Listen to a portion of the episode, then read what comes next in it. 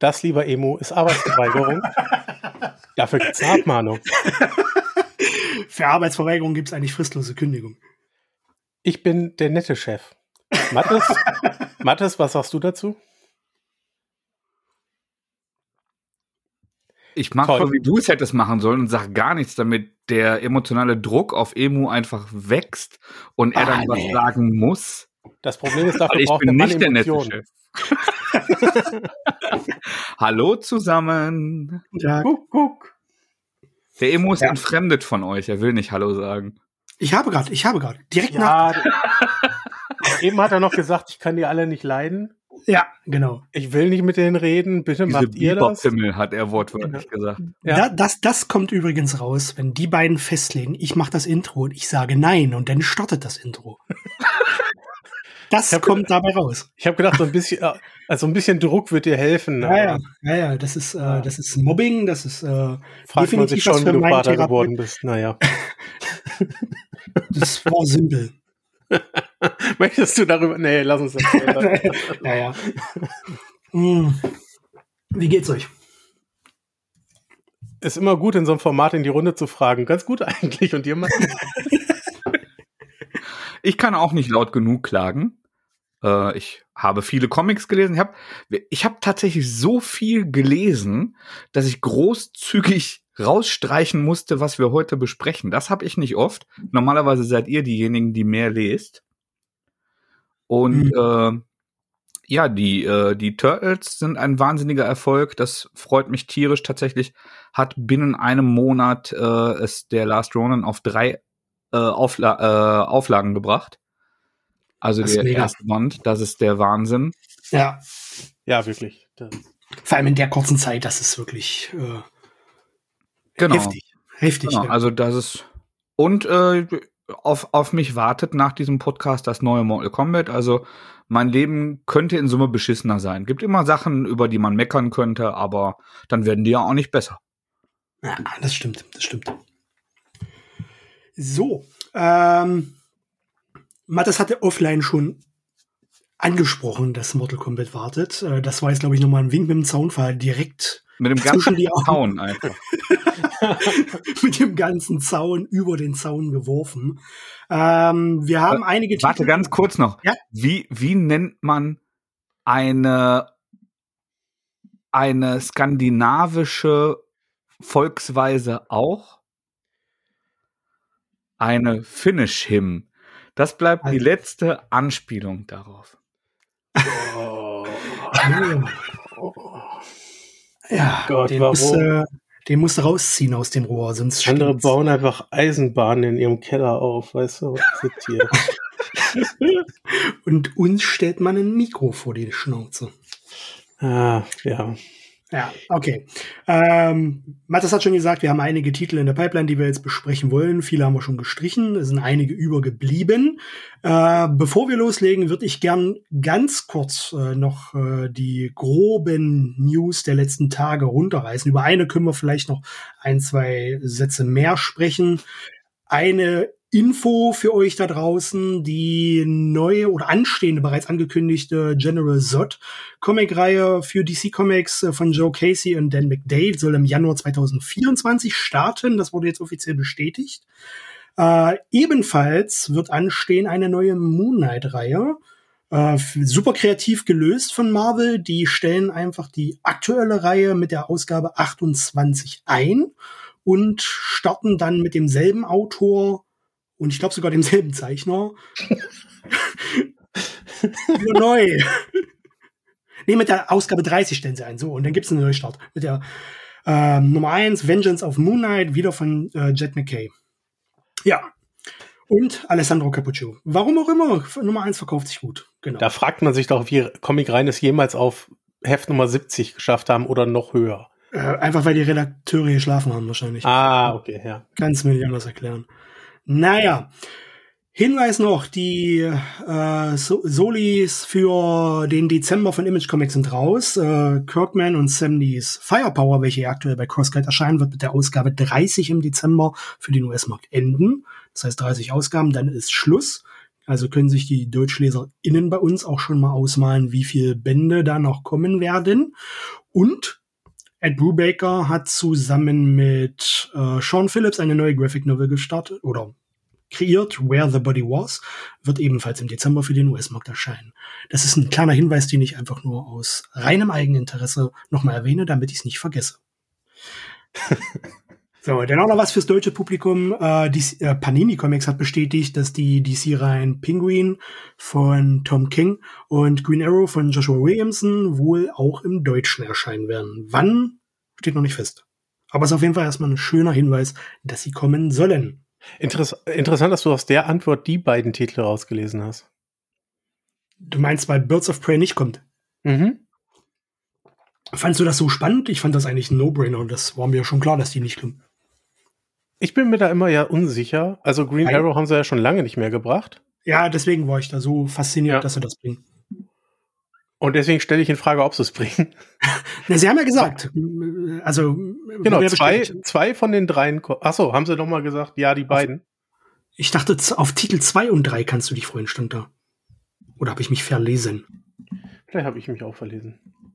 Ich recherchiere weiter, du erzählst weiter. Ah, da, da, da, da. Nee, das will ich jetzt wissen.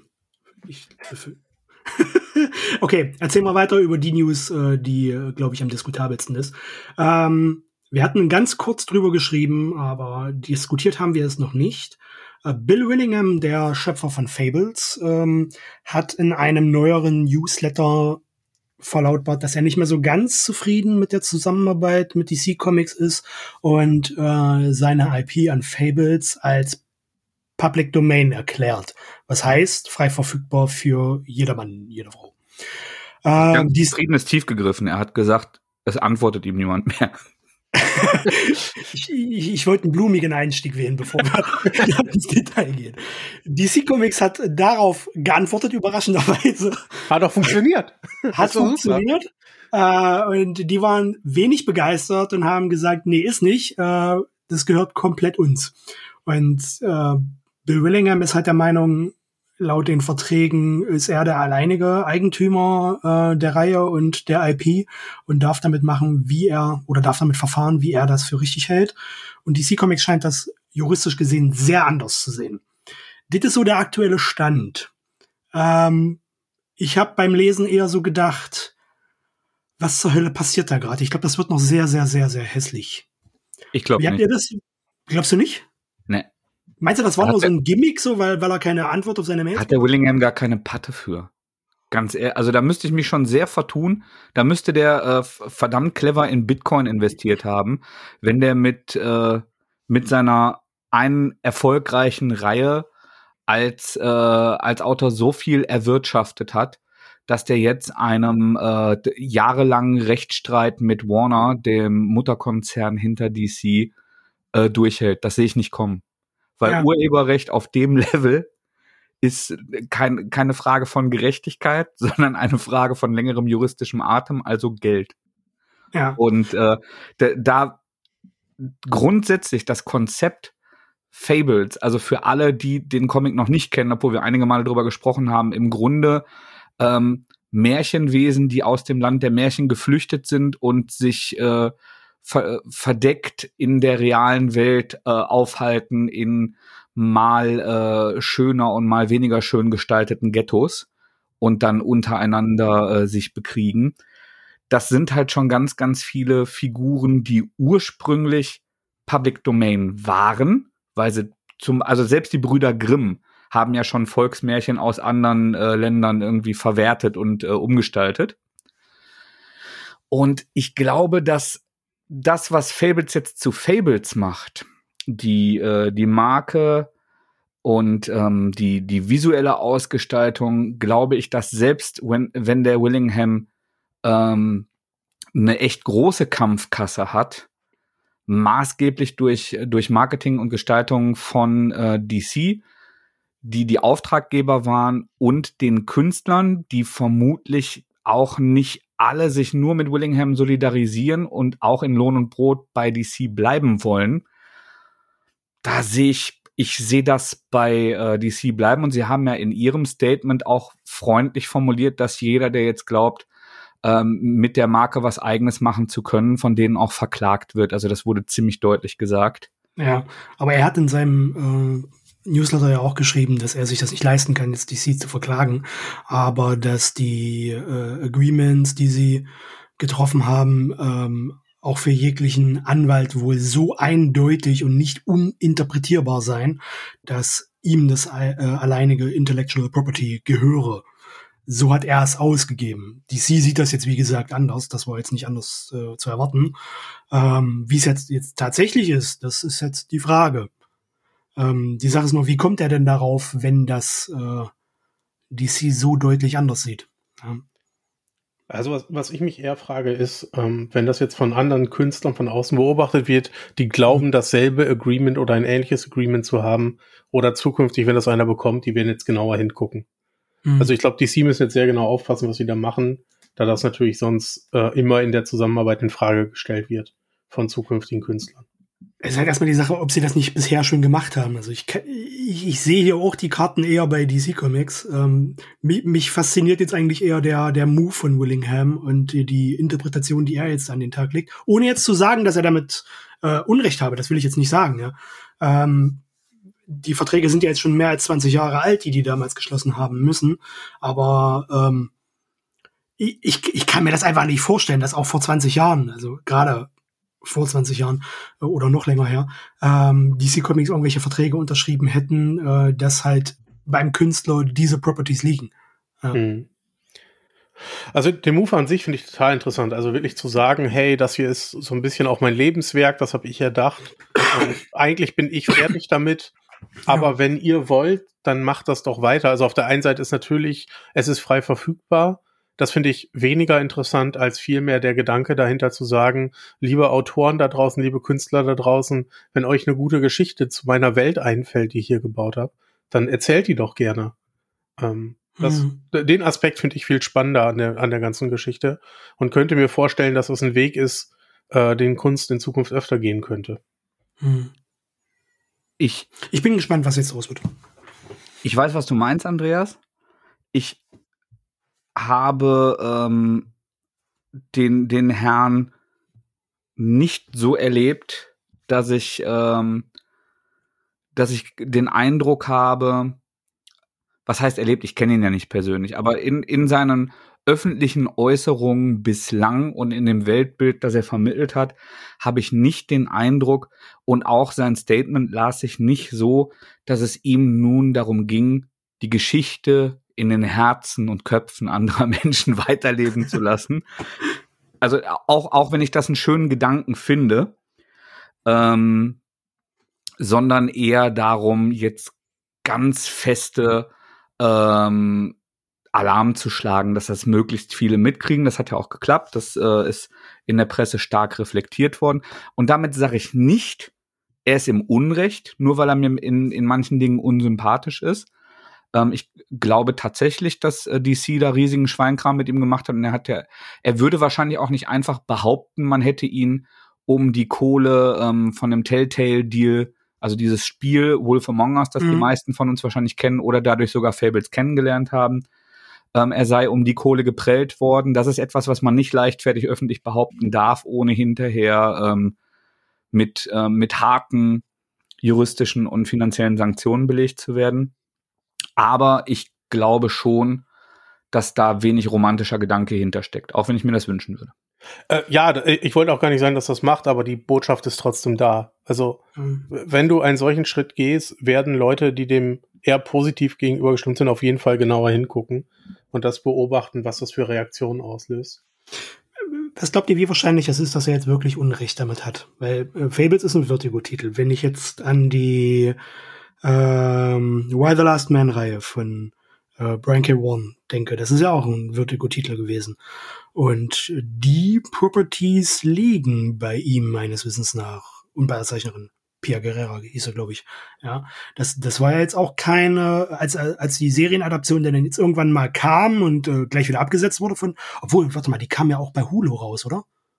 Äh, Hulu ist auch bei uns Disney Plus, oder?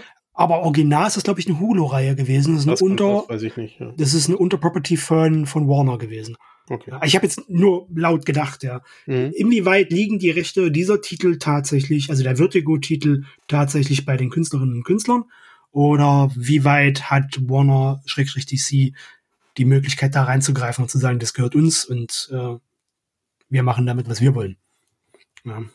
Na, ich bin kein Jurist und äh, aufmerksame äh, Verfolger meines Schaffens würden mir vielleicht sogar unterstellen, äh, dass ich in der Vergangenheit nicht immer Urheberrecht richtig verstanden habe.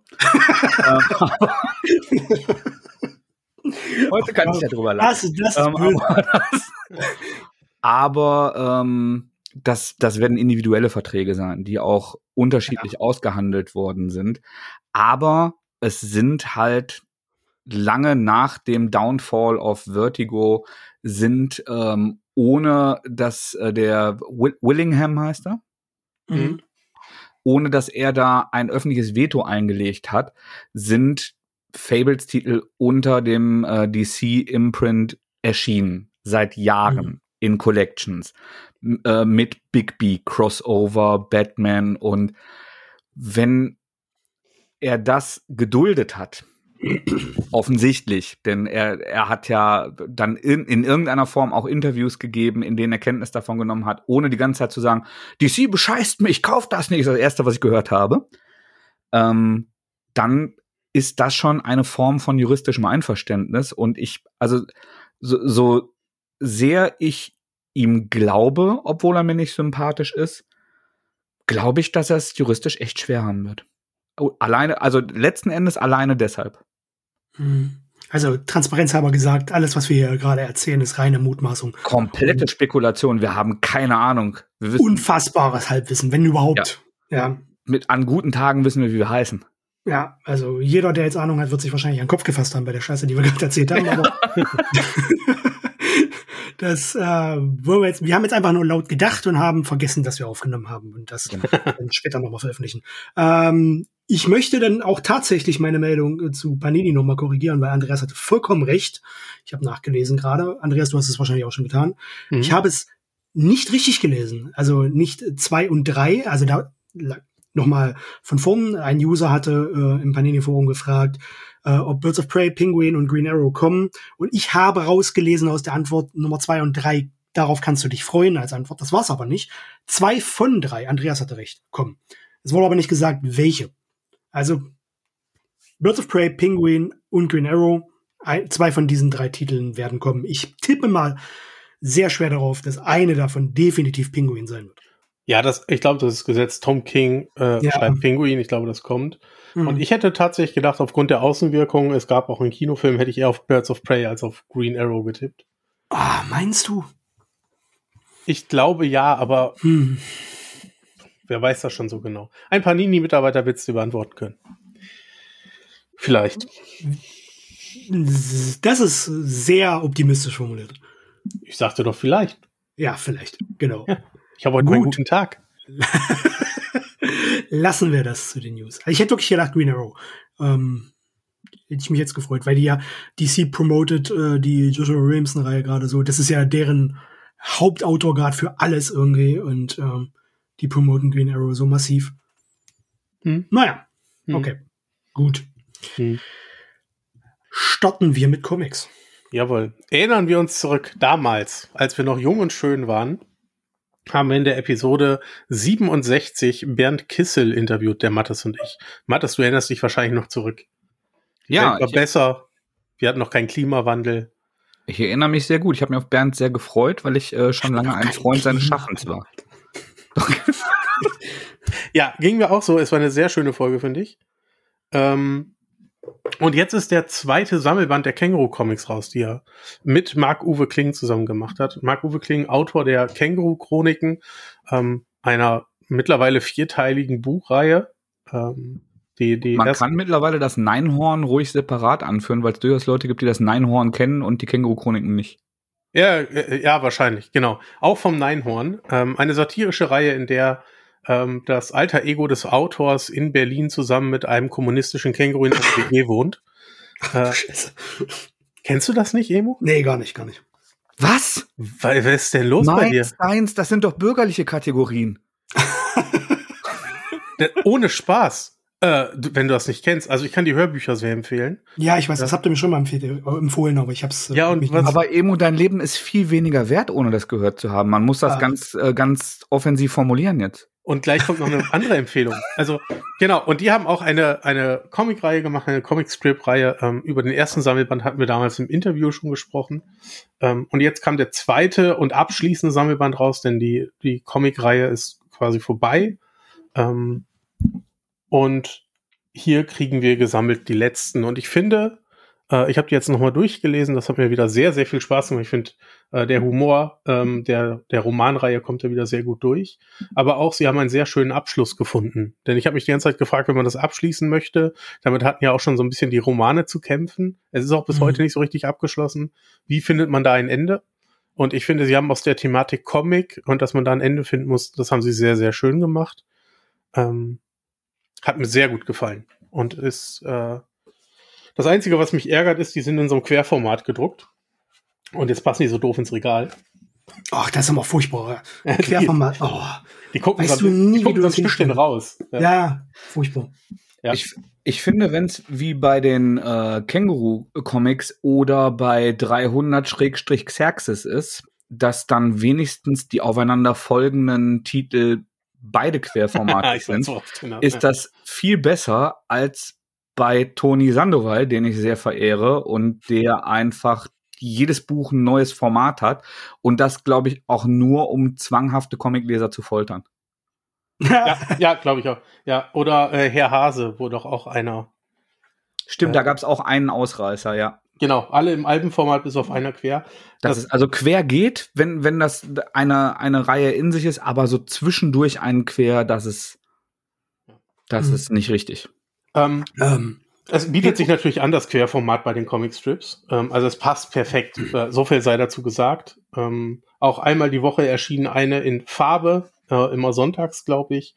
Die sind auch in Farbe abgedruckt, die anderen sind schwarz-weiß. Und was ich besonders schön fand, es gibt so Live-Events mit den beiden, wo die Live-Ideen aus dem Publikum quasi zeichnen. Auch die haben es in dieses Buch geschafft ähm, und werden da extra kommentiert, dass sie äh, während eines Live-Events entstanden sind. Und deswegen mhm. vielleicht so ein bisschen aus der Reihe fallen, ähm, was die Kontinuität der Geschichte angeht, denn die gibt's. Aber sie wurden verewigt und das finde ich schon sehr schön. Große Empfehlung an alle Känguru-Fans. Emu.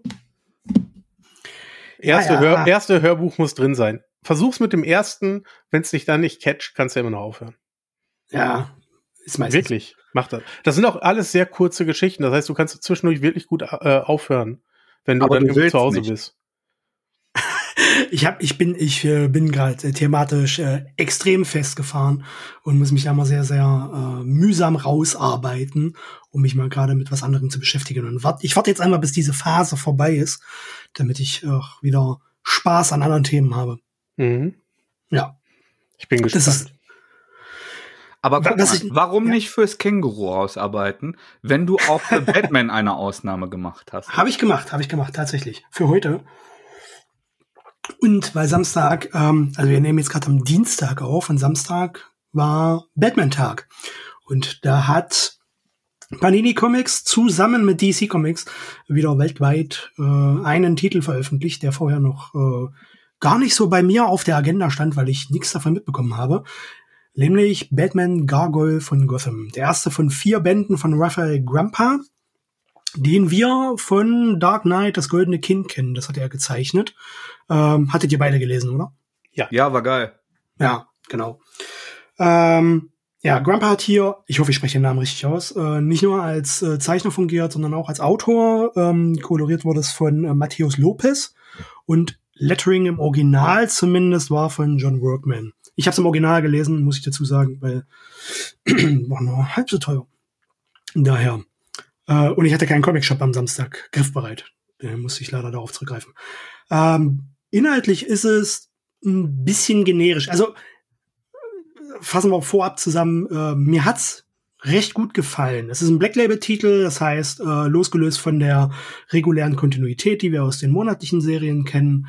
Ähm, Grandpa siedelt die Story in den frühen Jahren, vielleicht sogar im ersten Jahr oder Ende des ersten Jahres äh, von Batman an. Und es geht ganz klassisch darum, dass er einen Serienkiller sucht. Ähm, der Einstieg wird gemacht, dass er ein äh, Drogen, vermeintliches Drogenlabor hochnimmt, äh, auf extrem brutale Weise, wie ich finde. Ähm, mit sehr, sehr expliziter Sprache äh, arbeitet er hier auch und ähm, massiven Gewaltausbrüchen. Ähm, ja, und das führt dann halt in so eine Hetzjagd äh, mit einem äh, Serienkiller. Mehr erfährt man jetzt grob im ersten Band noch nicht so wirklich. Ähm, was mir nicht so ganz gefallen hat, äh, oder was ich etwas ernüchternd fand, sagen wir so, war der Aspekt, dass es inhaltlich tatsächlich nahezu gar nichts Neues war. Ähm, es liefert eine Menge geile Atmosphäre, so wie wir das halt auch von, von einem klassischen Batman-Comic halt haben wollen. Der Nachteil ist halt aber genau das, dass es halt tatsächlich einfach nur ein klassischer Batman-Comic ist und äh, sich genauso anfühlt wie viele andere Batman-Titel, die wir im Vorfeld auch schon mal gelesen haben. Äh, Grandpas Zeichenstil ist dabei eigentlich noch mit so das äh, prägnanteste an dem Comic, was äh, teilweise auch mal daran liegt, dass seine Gesichter mich so ein bisschen ganz, ganz leicht, also fallt nicht vom Stuhl, wenn ich das jetzt sage, minimal an Richard Corbin erinnern, was ich ganz toll fand. Äh, sein Batman-Suit-Design ist eigenwillig, wird vielleicht nicht jedem gefallen. Ich fand es aber ganz passend eigentlich für die Story. Ähm, ja, ich würde jetzt an der Stelle nach einem von vier Bänden erstmal eine Empfehlung rausgeben, alleine aufgrund des Zeichenstils äh, und der düsteren Atmosphäre. Ähm, inhaltlich, sagen wir zwiespältig. Bisher. Ja. Von euch hat's noch keiner gelesen. Oder hat's irgendwer überhaupt auf der, auf der Agenda? Nee, aber ich habe das, das Goldene Kind sehr äh, positiv in Erinnerung hm. und finde, äh, fand der Zeichenstil da hatte auch ähm, ähm, Romita Junior äh, Vibes ein bisschen. Ja, kann man, kann man auch. Äh, habe hab ich jetzt beim Lesen, ich muss noch mal durchschauen gerade, äh, beim Lesen jetzt nicht so empfunden, aber weil er hat einfach eine ganz andere Panelstruktur als äh, Romita, meiner Meinung nach. Ja, ich ähm, meinte tatsächlich so, so Gesichteranatomie und so. Ja. Ja, ich würde eher sagen Richard Corbin. Also für mich eher Richard Corbin. Aber ich, äh, ich verstehe, was du meinst. Ja. ja. Also die Atmosphäre ist krass. Also ich habe jetzt gerade äh, noch mal durchgeblättert, äh, das erste Panel, in dem äh, Batman tatsächlich auftaucht, ohne jetzt zu viel zu spoilern. Das ist gleich am Anfang des Comics. Äh, das war wirklich sehr kinoreif. Ähm, es gibt einige Szenen, die wirklich äh, sehr filmisch umgesetzt sind. Ähm, das ist von der Inszenierung her schon wirklich sehr, sehr stark. Ähm, ja, von der Story, wie gesagt, muss man gucken, worauf es hinausläuft. Ja, es ist, erinnert viel an Frank Miller. Also diese, diese, diese ähm, Stimmen aus dem Off, was so erzählt wird, also ja, dass er mal wieder beschreibt, dass er der ähm, der einzige Dreh- und Angelpunkt für äh, das Maß der Gerechtigkeit in Gotham sein kann, dass er sich selbst komplett aufopfern muss, um äh, sein Ziel als Werkzeug für äh, die gute Sache im Kampf gegen das Böse äh, final umsetzen zu können und so weiter. Diese ultimative Selbstaufgabe, die wir jetzt schon hundertfach gehört haben von allen möglichen gängigen äh, Batman-Autoren, das ist halt ein sehr, sehr äh, fixierter Punkt in dem Comic und äh, das berührt einen jetzt halt nicht mehr so intensiv, wenn man es halt schon so oft gelesen hat. Aber ich würde trotzdem sagen, ist eine Empfehlung. Ja. Mhm. Interessant. Ich hatte es auch nur wegen dem Stil tatsächlich ähm, auf der Ja, macht's auf jeden Fall. Ja, da, da, ich habe da irgendwie, ich habe es gar nicht vor Augen, aber vor, äh, im Kopf war so sehr viel so runde Formen, also alles sehr rund, auch das, die Batman-Maske und das Gesicht. Und ja, sehr runde Köpfe und so. Vielleicht ja, genau. war das auch meine, meine Romita Junior Assoziation. Ich finde, das hat er auch. Ja. Ja, was Positives ist noch, man spürt wirklich von Anfang an, dass es losgelöst ist vom Kanon. Also gerade wenn, wenn man so wie ich jetzt die aktuellen Batman-Titel oder viele aktuelle Batman-Titel auch verfolgt, äh, das fällt direkt auf. Wenn man so einen Titel wieder liest, so wie diesen jetzt hier, es, es fühlt sich wirklich losgelöst an, eigenständig an und das ist halt auch was Positives. Also ähm, für mich jetzt zumindest, gerade weil ich halt die gängigen Serien auch so verfolge und ähm, du da ziemlich verloren bist, wenn du da quer einsteigst. Mhm. Ja. Sag mal, Emo, wenn du die Känguru-Chronik nicht kennst, hast du den Quality Land gelesen? Natürlich nicht. Ach, wo sollen wir nur mit dir noch hinkommen? Ja, also es führt heute wirklich noch zum, zum Podcast-Ausschluss hier für mich, glaube ich. ich verbucke hier eins nach dem anderen. Das ist einfach ganz klar Marc-Uwe Kling Hausaufgaben. Da, ja, ja, ist ich, zur kulturellen Sozialisation schon ja. unabdinglich. Mhm. Ja, also wirklich, ich kann auch das von ihm empfehlen. Das hat er nach den Känguru-Chroniken geschrieben, Quality Land. Mittlerweile zwei Romane. Ähm, den ersten habe ich sehr geliebt, den zweiten erst beim zweiten Anlauf, ehrlicherweise. Äh, dem habe ich beim ersten Mal total Unrecht getan. Vor kurzem habe ich den zweiten nochmal ge äh, gehört. Also ich höre seine Sachen meist, äh, weil ich beim Lesen schon mit Comics so voll bin. Äh, da komme ich ja nicht dazu, noch Romane zu lesen. Mhm. Und super. Und davon gibt es halt auch eine Comic-Adaption. Ich habe da schon mal von erzählt. Ähm, im Mittelpunkt steht Peter Arbeitsloser. Ähm, wir sind in einer gar nicht so weit entfernten Zukunft. Ähm, Arbeitsloser, der Name kommt daher, dass man sich dazu entschieden hat, in dieser Zukunft die Nachnamen neu zu verteilen, und zwar nach den Berufen der, der Eltern. Ähm, und sein Vater war halt arbeitslos. Ähm, also im Grunde genau das, was, was schon mal äh, in unserer Historie passiert ist. Ähm, es gibt ähm, Algorithmen, die dein Leben steuern. Es gibt den einen Shop auf dieser Welt, ähm, der immer weiß, was du willst und dir auch ohne, dass du bestellen musst, deine Waren liefert. The Shop. Geht, ja, genau, The Shop. Äh, und Mensch, woran könnte das angelehnt sein? Äh, ich weiß oh. nicht. Ich, es ist komplett frei erfunden natürlich, was da passiert. Na, absolut, absolut. Ähm, jeder hat auch so einen Assistenten mit dabei, ähm, der, der mit einem redet. Niemand heißt der von Peter. Mhm. Das heißt, Peter redet mit niemandem. Ähm, ich, es ist so gut alles. Äh, und er ist, äh, er arbeitet als Maschinenverschrotter, denn die Gesetze verbieten es, Maschinen zu reparieren. Ähm, das Konsumgesetz. Ähm, und daher arbeitet er quasi mit einer Schrottpresse ähm, und muss alte Geräte verschrotten. Er, er kriegt irgendwann eines Tages äh, taucht eine Drohne bei ihm auf und bringt ihn einem Delfin-Vibrator, weil The Shop der Meinung ist, dass er diesen unbedingt haben möchte.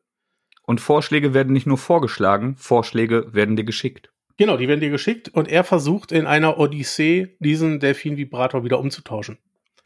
Also irgendwie ähm, ist er der festen Überzeugung, sein Profil ist falsch in diesem ganzen großen System, ähm, was noch beinhaltet irgendwelche Partnerbörsen, wo dir automatisiert Partner vorgeschlagen werden und mit dem Dates vereinbart werden, persönlichen Assistenten, ähm, AIs, die dein Leben regeln, etc. pp. Gleichzeitig gibt es eine Storyline, in der der erste Android mit einer AI sich zum Präsidenten wählen lassen möchte gegen Konrad Koch, den Konservativen.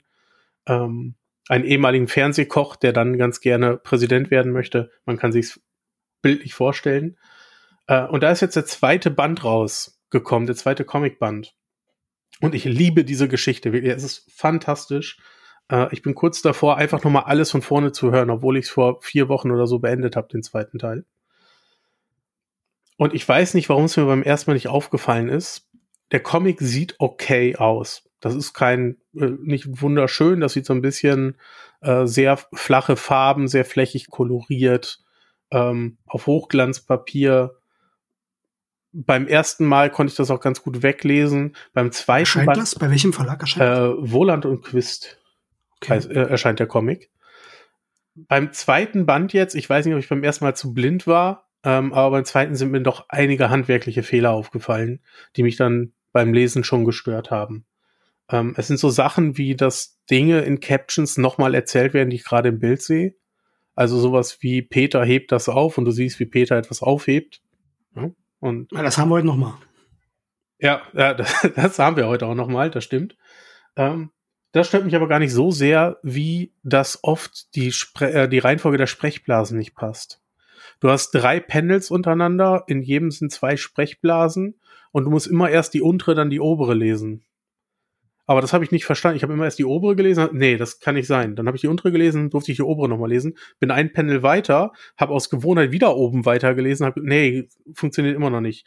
Und, ähm, und das nur so seitenweise. Auf der nächsten Seite war wieder alles super für 15 Seiten lang und dann gab es wieder so eine Seite, wo das nicht funktioniert hat.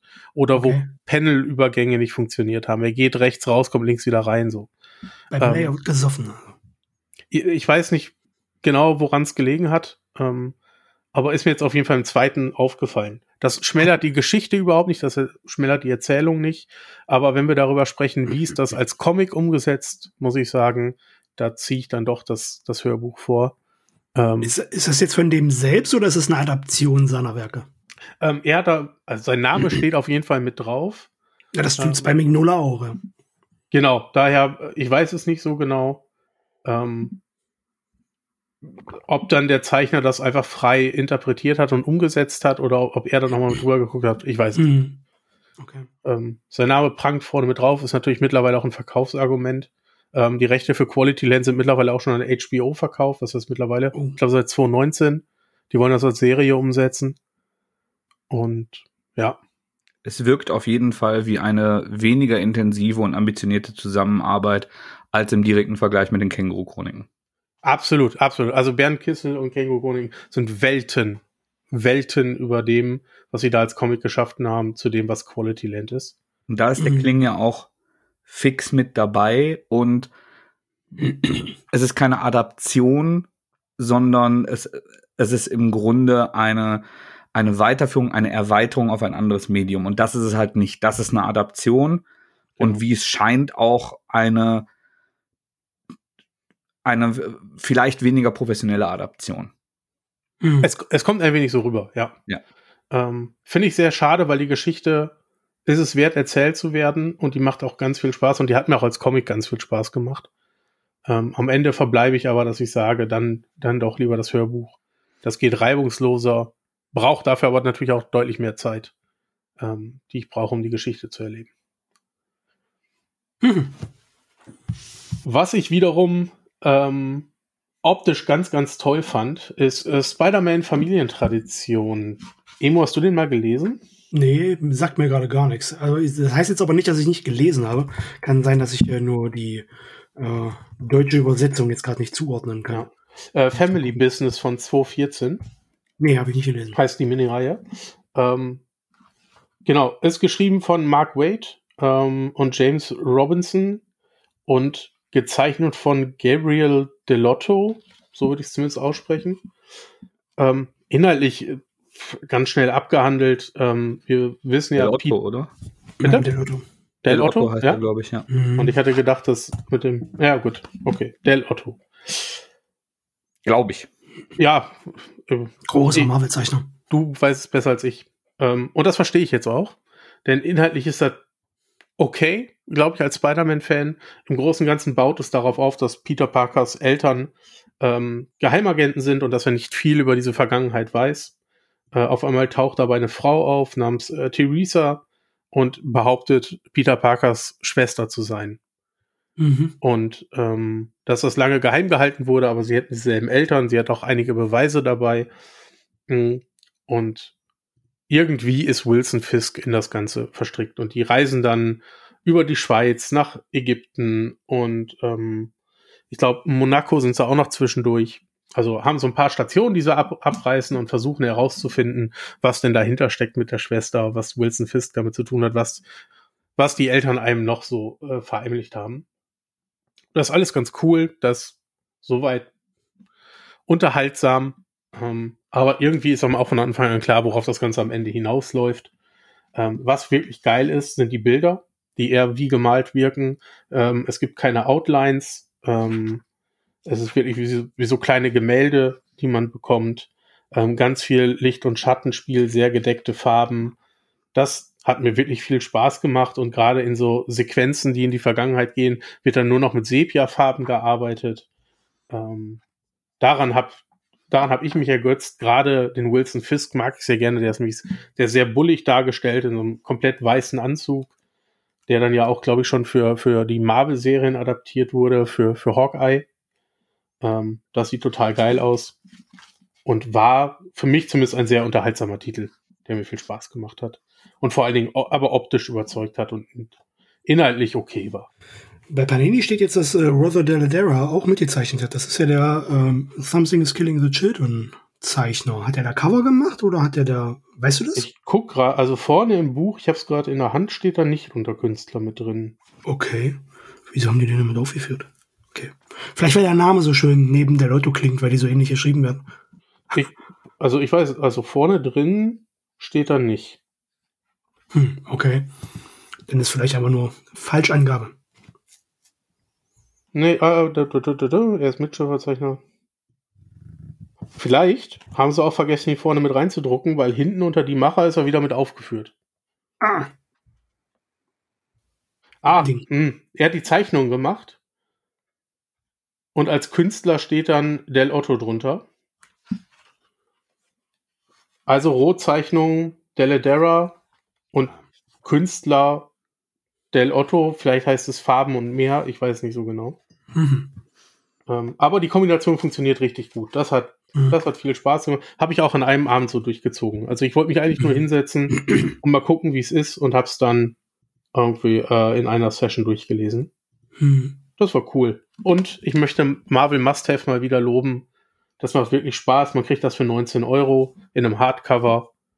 Äh, sieht schick aus, ist wertig. Und es hat keine Nummer auf dem Rücken. Finde ich gut. Das ist gut, ja. Ja. Äh, Die, das war die Reihe, die aber keinen Backcover hat, ja. Also da gibt es Genau. ja keine äh, Bild. Genau, die haben kein Backcover, die haben keine Nummer. Man ja, kann sich die einfach einzeln ins Regal stellen. Ich mag die wirklich gerne.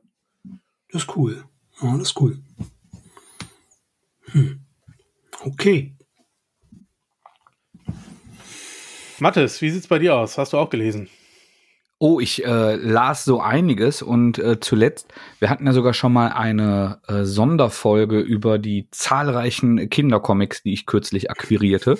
Mhm. Und äh, ein paar Ausläufer davon habe ich noch. Und zwar, warte, ich drehe mich mal ganz kurz um und greife danach. Es- ach. Und zwar habe ich den dritten Band und damit Abschlussband von Gorm Grimm äh, gelesen, von Patrick Wirbeleit und Kim. Äh, Gorm Grimm, Jäger, Zocker, Stubenhocker. ähm, ich fasse noch mal kurz zusammen. Ähm, und liebe Grüße an den Patrick, der sich äh, wahnsinnig über unsere kleine Sonderfolge bezüglich seiner Sachen gefreut und äh, mich kontaktiert hat. Und äh, meinem Junior auch hat eine kleine Zeichnung vom Kim zukommen lassen, über die er sich sehr gefreut hat. Ähm, kam von Herzen, Patrick, liebe Grüße. Und ähm, ja, also es, es bleibt hervorragend und äh, wirklich puppenlustig, denn es geht nach wie vor um äh, Gorm, einen Wikinger, der durch äh, den äh, Schamanen des Dorfes in unsere Gegenwart befördert wird, weil er dem, dem Dorf äh, ein Dorn im Auge ist, ähm, durch, durch seine Ess- und ähm, durch, durch seine Ess Eskapaden und äh, seine ähm, grobschlächtige Tollpatschigkeit. Ähm, das wollte die Mutter von Gorm, die, äh, die Wikinger Anführerin, allerdings nicht und verdonnert dann sowohl ihren daheim gebliebenen Mann als auch den Schaman Gorm wieder zu beschaffen. Ähm, was über drei Bände läuft und äh, Gorm findet in ähm, in unserer Gegenwart einen Jungen, der sein Freund wird und ihm versucht, ein bisschen an die Gegebenheiten unserer Zivilisation heranzuführen. Also Mobiltelefone, ähm, Computer, ähm, Vorgärten, so, so Konzepte, die, die so ein Wikinger halt nicht kennt. Und ähm, es lebt sowohl von wirklich drolligen äh, Dialogen, mit, mit Zeichnungen, die, die dieses Unverständnis, diese, der Gorm ist nicht dumm, der, der kommt einfach wortwörtlich aus einer anderen Welt. Und dieses Unverständnis, das immer wieder aus seinem Gesicht spricht. Und aber gleichzeitig hat er wie, wie so ein riesiger, grobschlächtiger Grizzlybär immer wieder die Ambition, dass dieser Junge ja sein Freund ist und er sich irgendwie auch in diese Welt fügen will.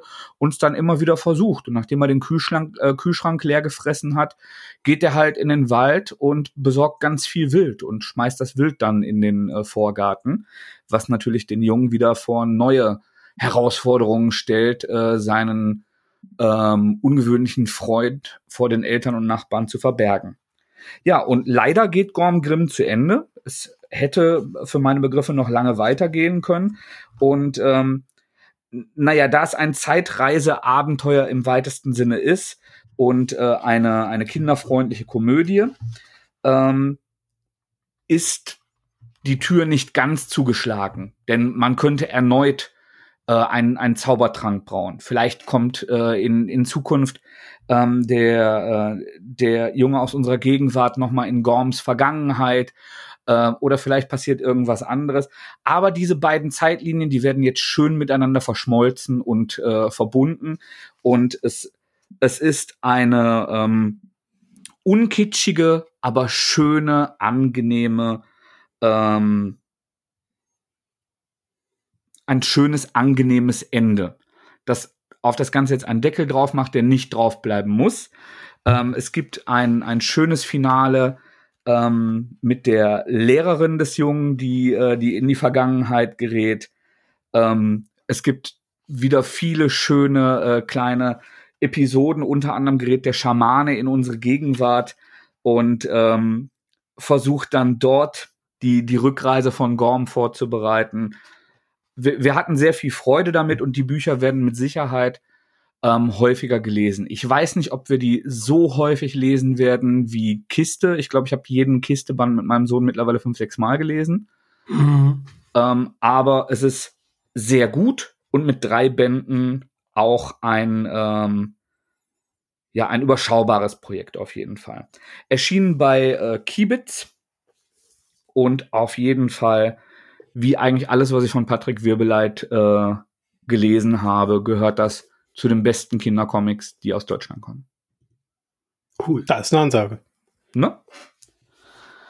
Ich habe auch welche gelesen. Ich muss mich wieder umdrehen. Ich habe auch welche gelesen, die nicht aus England kommen. Ich, äh, nicht aus Deutschland kommen.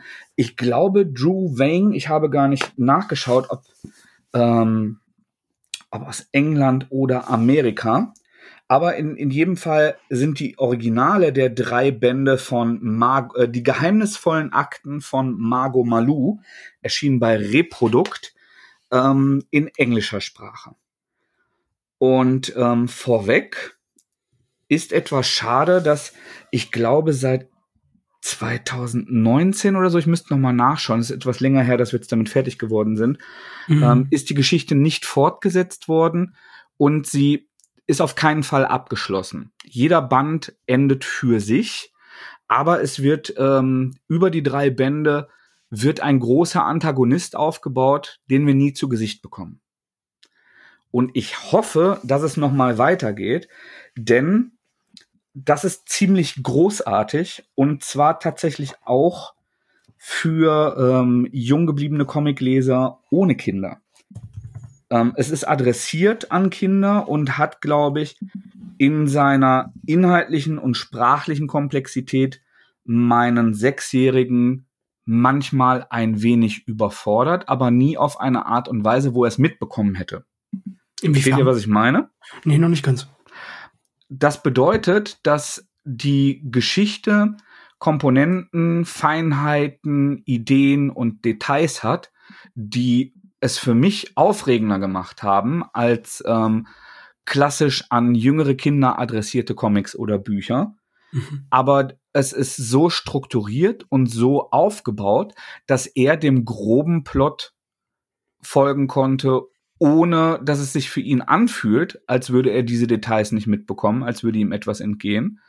Und er den Humor den Handlungsverlauf ähm, und vor allem die, die wirklich großartige eigene Atmosphäre ähm, für sich mitnehmen konnte. Und da war er auch ganz wild drauf. Die Bände haben wir nach und nach bekommen. Immer wenn neuer da war, wollte er da sofort mit loslegen. Ich, ich würde es ein bisschen als Hellboy für Kinder beschreiben.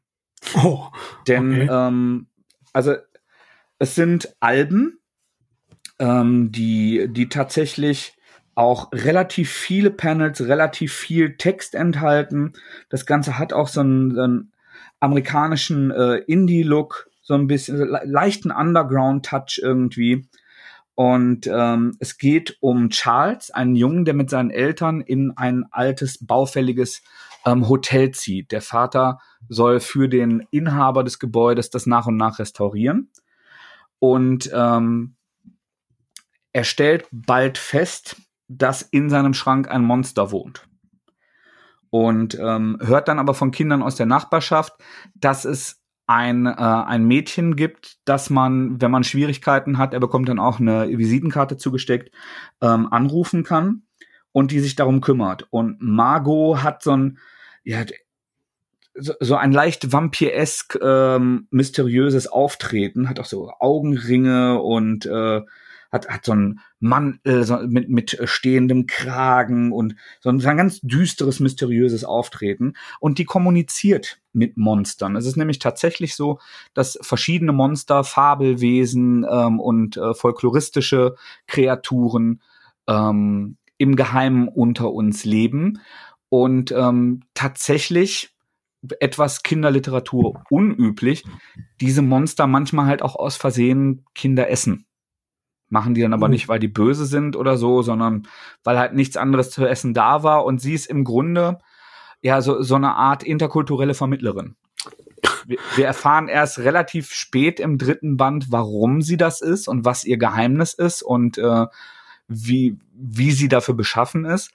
Aber ähm, der, der Handlungsverlauf ist tatsächlich, dass die beiden immer mehr zusammenwachsen. Margot versucht Charles erst auf Distanz zu halten und es alles äh, passiert aus der Perspektive von Charles, der gerne Journalist werden möchte und auch Blog schreibt, dann aber ähm, lernen muss, dass er nicht alle Informationen, die er von Margot hält, veröffentlichen darf, weil einige geheim bleiben müssen, damit halt ähm, die ja die Monster nicht in Gefahr geraten, von den Menschen entdeckt zu werden. Und es gibt dann weitere Kinder, die ähm, die baufälligen Gebäude und Monsternester unsicher machen. Und die beiden bilden dann so ein Zweckbündnis, sie profitieren voneinander, auch wenn sie da unterschiedliche ähm, Ziele und Ambitionen haben, um die Monster vor den Kindern zu beschützen und die Kinder vor den Monstern zu beschützen und dafür zu sorgen, dass nichts eskaliert. Hm. Ne? Und das ist halt wirklich ähm, visuell und inhaltlich so erzählt, dass ich echt Bock hatte und dass ich ein paar Mal versucht war, wenn, ähm, wenn der kurze dann hingelegt wurde, und das halbe Buch vorbei war, das doch noch mal ins Wohnzimmer mitzunehmen und doch schon mal weiterzulesen alleine, bevor ich morgen noch vorlese, weil es gerade so viel Spaß gemacht hat. Und ähm, er aber auch wirklich Feuer und Flamme war, obwohl Details der Handlung mit, mit so ähm, diplomatischen Verstrickungen bestimmt an ihm vorbeigegangen sind. Er aber nie den Eindruck hatte, ähm, dass er nicht folgen könnte. Und das finde ich eine ähm, wirklich tolle Angelegenheit. Mhm. Ja. Ja, das letzte setze ich mir mal auf die Liste, denke ich. Wirklich super. Drei Bände erschienen bei Reprodukt. Und auch wenn ich jetzt gerade davon ausgehe, ich habe nicht, äh, nicht wirklich viel noch recherchiert. Ich habe äh, den ähm, Autor, es könnte auch eine Autorin. Drew ist ein äh, beide Geschlecht Geschlechter betreffender Vorname, oder? D-R-E-W. Genau. Ich kenne Drew Barrymore, das ist eine Dame, aber es gibt, glaube ich, auch. Äh, scheint eine R zu sein. Ja.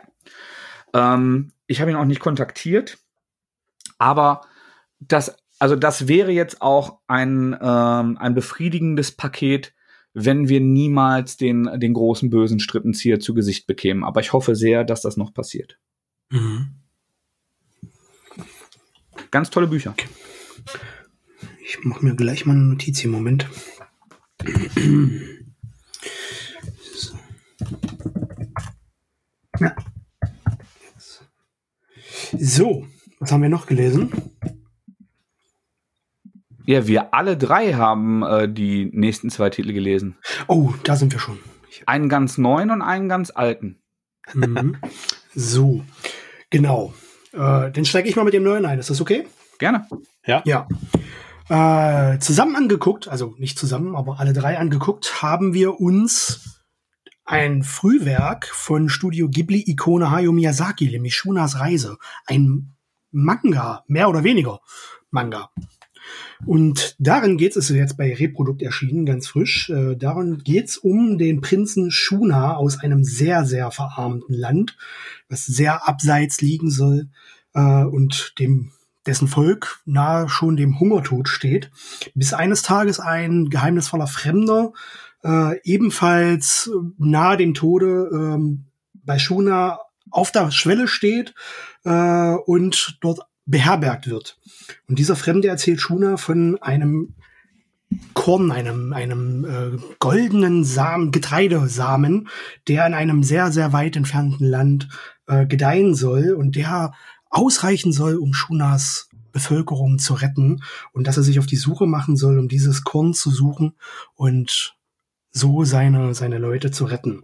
Und das tut Shuna auch auf seinem Reittier Jakul, diesen Namen erwähne ich ganz bewusst, warum erzählen wir gleich, und macht sich auf in das Land der Götter, um dieses Korn zu suchen. Habe ich irgendwas vergessen oder? So, nee. Ich möchte nicht zu weit ins Detail gehen. Ja. Dann sagt mal, wie fandet ihr es? Mm.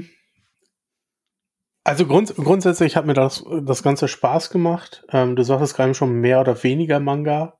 Mm. es gibt einen anderen Begriff dafür, den ich aber nicht finde. Ich habe okay. den am Sonntag gelesen. Es gibt eine japanische Bezeichnung für diese Art von äh, Bildgeschichte, Comic, Manga. Das steht im Anhang. Ich gucke noch mal eben. Steht im Anhang, ja? Genau, da habe ich es auch gelesen. Ich dachte, ich hätte es im Netz gelesen, aber ich glaube, ich habe es nee. wahrscheinlich auch im Nachwort gelesen. Ja, für die Leute, die es, nicht, die es nicht gelesen haben, der Unterschied ist nämlich, man hat oft eher Bilder mit einem beschreibenden Text, sehr wenig Sprechblasen. Mhm. Ähm, und das ist halt auch so, so maßgeblich der Unterschied. Man hat oft ein, ein sehr großes Bild ähm, und äh, dazu einen, einen Text, der einem nochmal so ein bisschen näher bringt, was da gerade passieren soll. Ich hätte jetzt aus meiner Sicht gesagt, es war so ein bisschen wie ein Storyboard zu lesen. Mhm. Denn ich finde, was funktioniert hat, ist die typische ähm, Magie, die er immer schafft, heraufzubeschwören. Das hat bei mir funktioniert. Ich fand die mhm. Atmosphäre toll, ich fand die Bilder schön. Ähm, es gab, es gibt immer wieder so tolle Ideen, äh, Umsetzungen, die mich da sehr reingezogen haben in diese Welt. Mhm. Aber ich habe gedacht, also ich will den Manga lesen und das ist nicht so richtig passiert. Mhm. Äh, weil ich halt immer nur diese Begleittexte hatte zu den Bildern. Ähm, das ist, aber das ist mit ein bisschen Abstand, also in dem Moment, wo ich es gelesen hatte, war ich hinterher ein bisschen enttäuscht. Mit ein bisschen Abstand ist das gar nicht so schlimm. Aber ich glaube, man sollte wissen, dass man sich genau darauf einlässt, dass man genau das bekommt weil man sonst mhm. vielleicht noch was anderes erwartet, mehr Dialog erwartet, ähm, auch zwischen den Figuren. Auch hatte ich das Gefühl, durch die Art der Erzählung springt die Handlung manchmal extrem, ähm, weil die Übergänge dann gar nicht so da sind. Ähm, mhm. Er ist eine Zeit lang in so einer Stadt, da muss er da schnell weg und auf einmal hat er irgendwie ein Lagerfeuer irgendwo anders und dann kommt da jemand dazu und dazwischen passiert nicht so richtig was. Ähm, aber jetzt mit ein bisschen Abstand hat mir das sehr, sehr gut gefallen und ich glaube, ähm, ich werde das meiner Frau auch nochmal in die Hand drücken, die ja auch großer Fan der Animes ist. Ähm, und ich glaube, dann funktioniert das auch sehr gut, weil halt diese Grundatmosphäre die ganze Zeit über da ist. Ähm, ich würde vielleicht noch mal ein bisschen was zum Kontext jetzt oder zur Einordnung äh, des Buchs sagen. Vielleicht hilft das jetzt auch ähm, den, den Hörenden ein bisschen weiter. Also Hayao Miyazaki Wer ihn nicht kennt, ist äh, der legendäre Animationskünstler, der mit seinem Studio Ghibli unter anderem für Filme wie Chihiros Reise ins Zauberland, Prinzessin Mononoke, Mein Nachbar Totoro und so weiter. Das sind Filme, die er als Regisseur auch umgesetzt hat, für die er maßgeblich verantwortlich ist. Und dieser, äh, dieser Manga hier ist 1983 das erste Mal veröffentlicht worden, also noch in den sehr, sehr intensiven Anfangstagen des Studio Ghiblis ähm, und diente unter anderem als Blaupause wohl für Sachen, die wir in äh, Prinzessin Mononoke gesehen haben, aber auch in Sachen wie Chroniken von Erdsee und so weiter. Daher habe ich jetzt auch gerade gesagt, dieses äh, Tier, auf dem äh, der junge Shuna der Prinz, so heißt er hier, reitet, der eigentlich angelehnt ist, oder wie wir ihn später in Mononoke kennen, Ashitaka ist ja nahezu dieselbe Figur. ja, ähm, hier heißt äh, die Reittierrasse Yakul, in Prinzessin Mononoke heißt das Tier selbst, trägt den Namen Yakul, da ist es nicht die ganze Rasse. Ja, also es sind so viele Versatzstücke, die man kennt.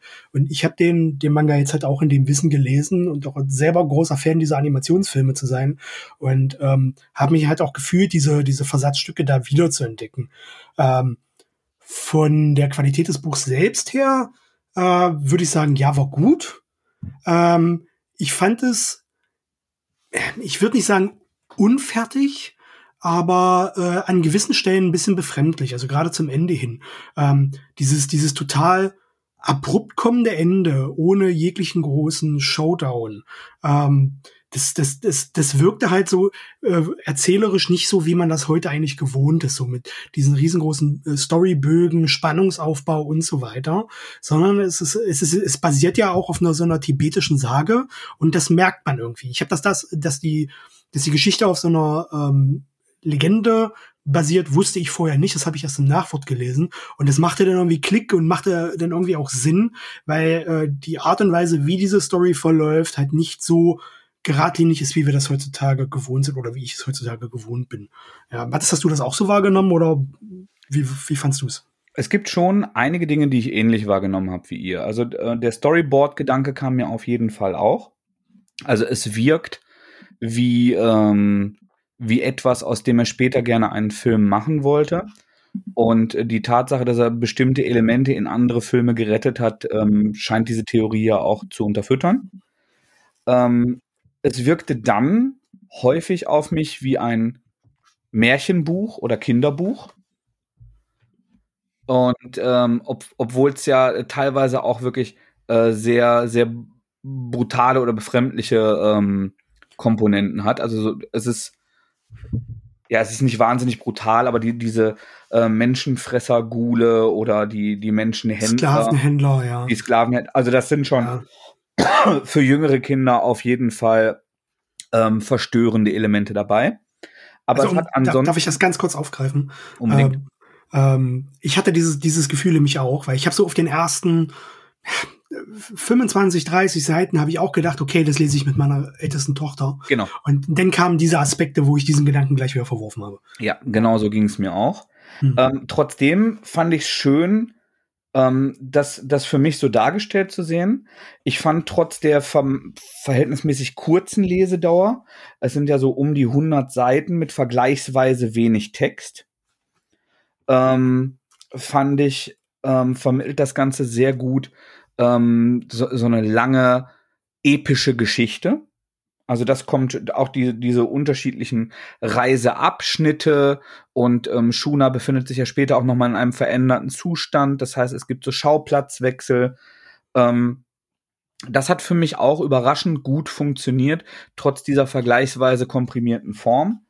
Plus, was man auch sagen muss, auch wenn wir hier von, äh, von Kinderbuch und ähm, Storyboard-Eindrücken sprechen, sind dabei ähm, die, die Artworks so bombastisch ausdefiniert, ja.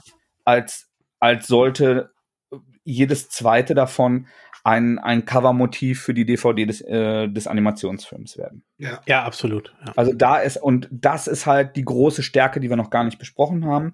Das heißt also, dass diese, diese Miyazaki-Atmosphäre, dieses, diese, ähm, diese warmen, ähm, exotischen Märchen, das, das wird komplett vermittelt und äh, das wird es auch mit der, mit der kompletten Urgewalt diese, äh, seiner Bilder, die man gewohnt ist.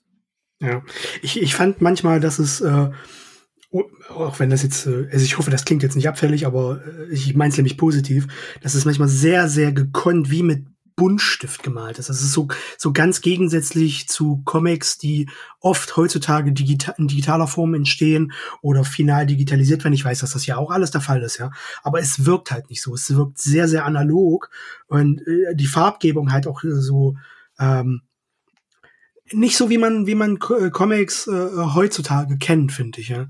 Ähm, es hat so einen gewissen urigen, ähm, gröberen Touch, finde ich, und den finde ich sehr sehr schön. Ja, also so eine Mischung aus, aus Wasserfarbe, Acryl, Aquarell und tatsächlich auch Buntstiftakzenten. Und das mhm. ist definitiv auch voll analog entstanden, definitiv. Ja. Also ich glaube. Und 83 man, auf jeden Fall.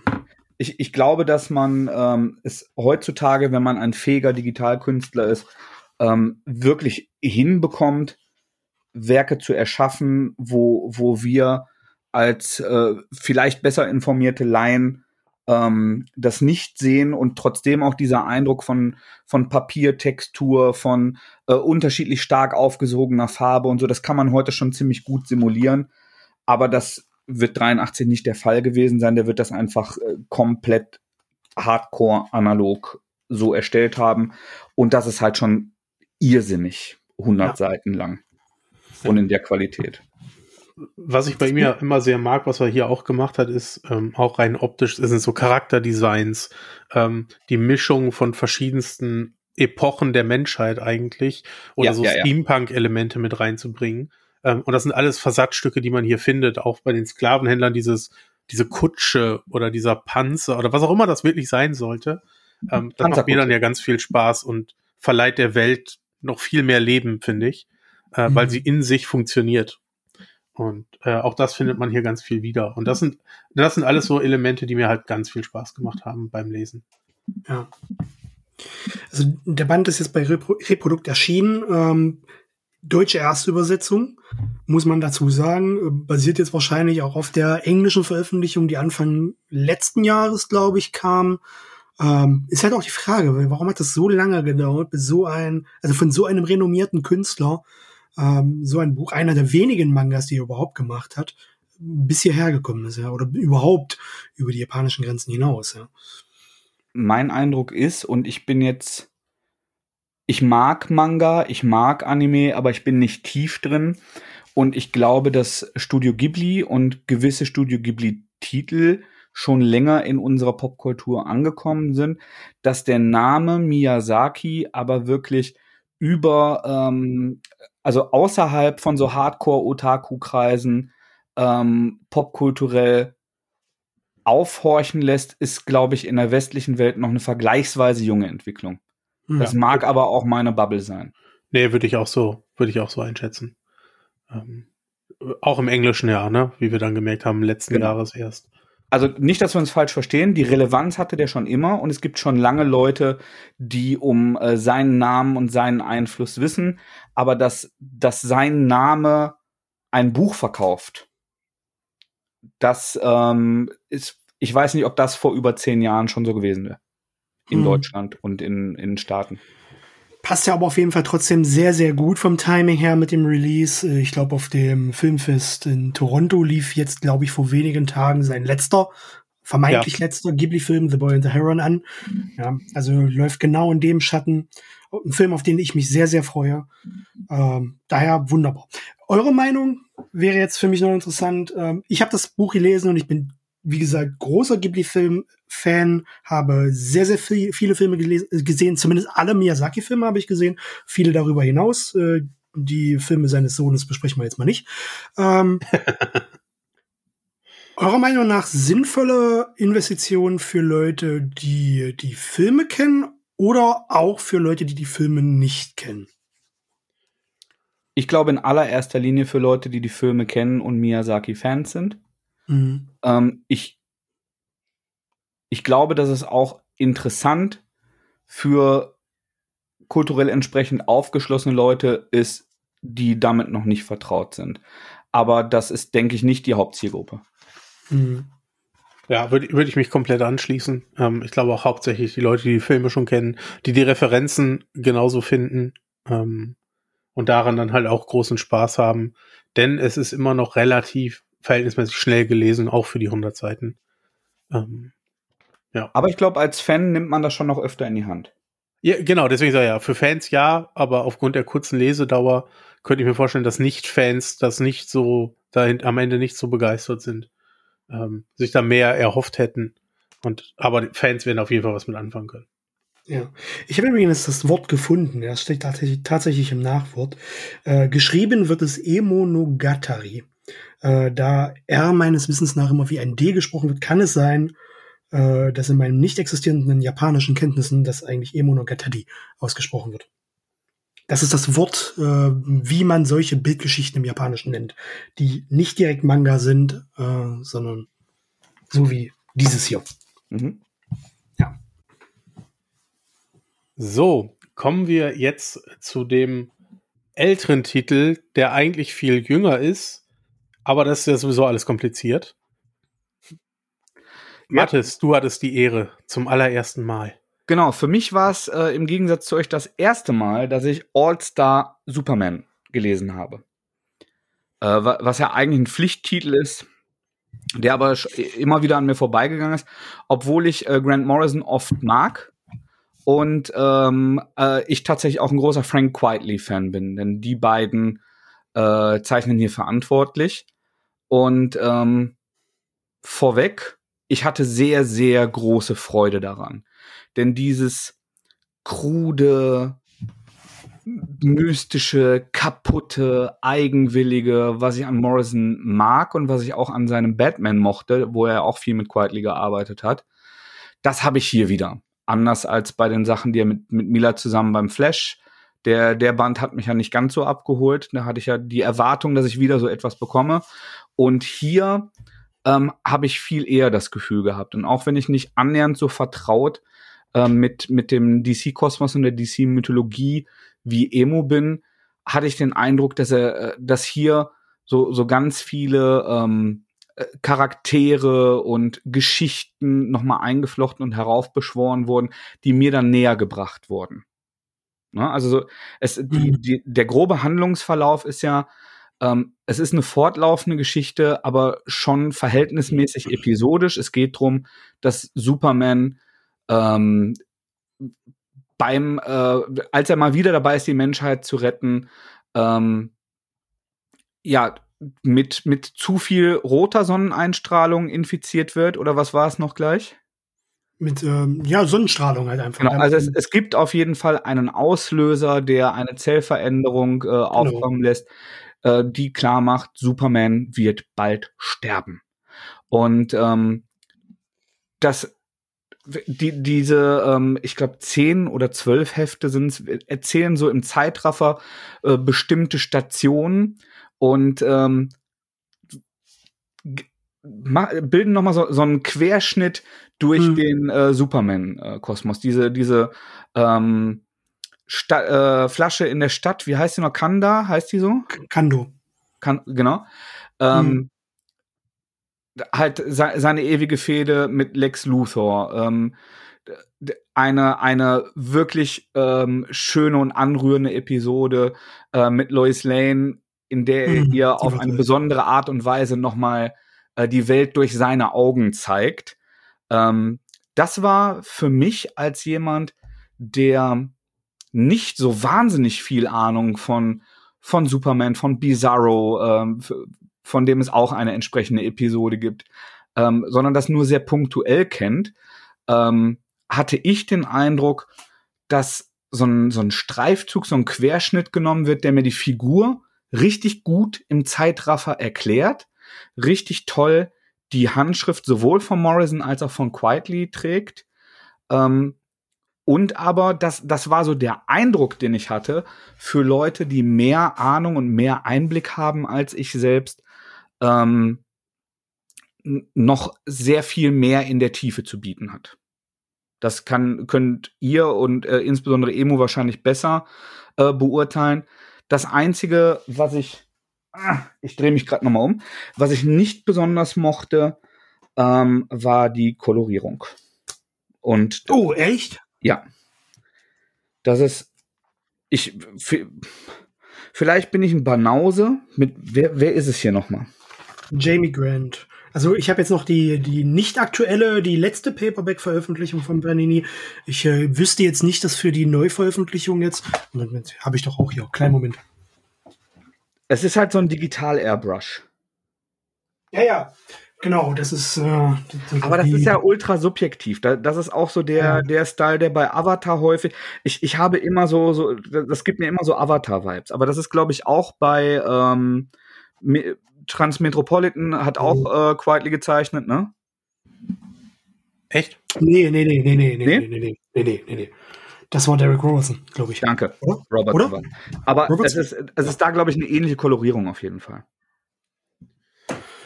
Oh, nicht, dass ich jetzt hier Blödsinn erzähle. Ja, Derek Robertson. Dankeschön.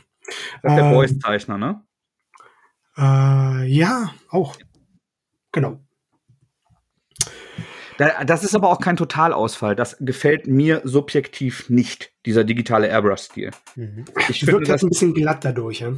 Ja, es. Ich finde, es wirkt dadurch. Mein, mein subjektiver Eindruck ist, dass die, die eigentlich super filigranen, geilen Zeichnungen vom Quietly dadurch billiger wirken. Ich finde, das bekommt dann immer so ein Avatar-Press. Boah, krass. Ich, ich glaube, ich verstehe, was du meinst. Ähm, ich habe bei solchen Kolorierungen oft das Gefühl, die altern schlechter. Vielleicht auch ja, das kann V sein. Ja. Vielleicht habe ich auch einfach einen Geschmack wie ein Pferd und äh, es werden jetzt äh, hunderte wir erbo erboste Menschen in unseren Discord schreiben, äh, dass ich dringend das Fach wechseln sollte. Aber ich, ich wiederhole, ich fand das wirklich großartig, obwohl ich ähm, sehr, sehr wenig Superman lese. Das ist Mhm. das Einzige, was mir ganz subjektiv nicht gefallen hat. Ja. Ähm, zur Einordnung, also der, der Comic ist halt auch 2006 rum erschienen damals, ja. Ähm, da sahen halt Comics in der Form noch ein bisschen anders aus.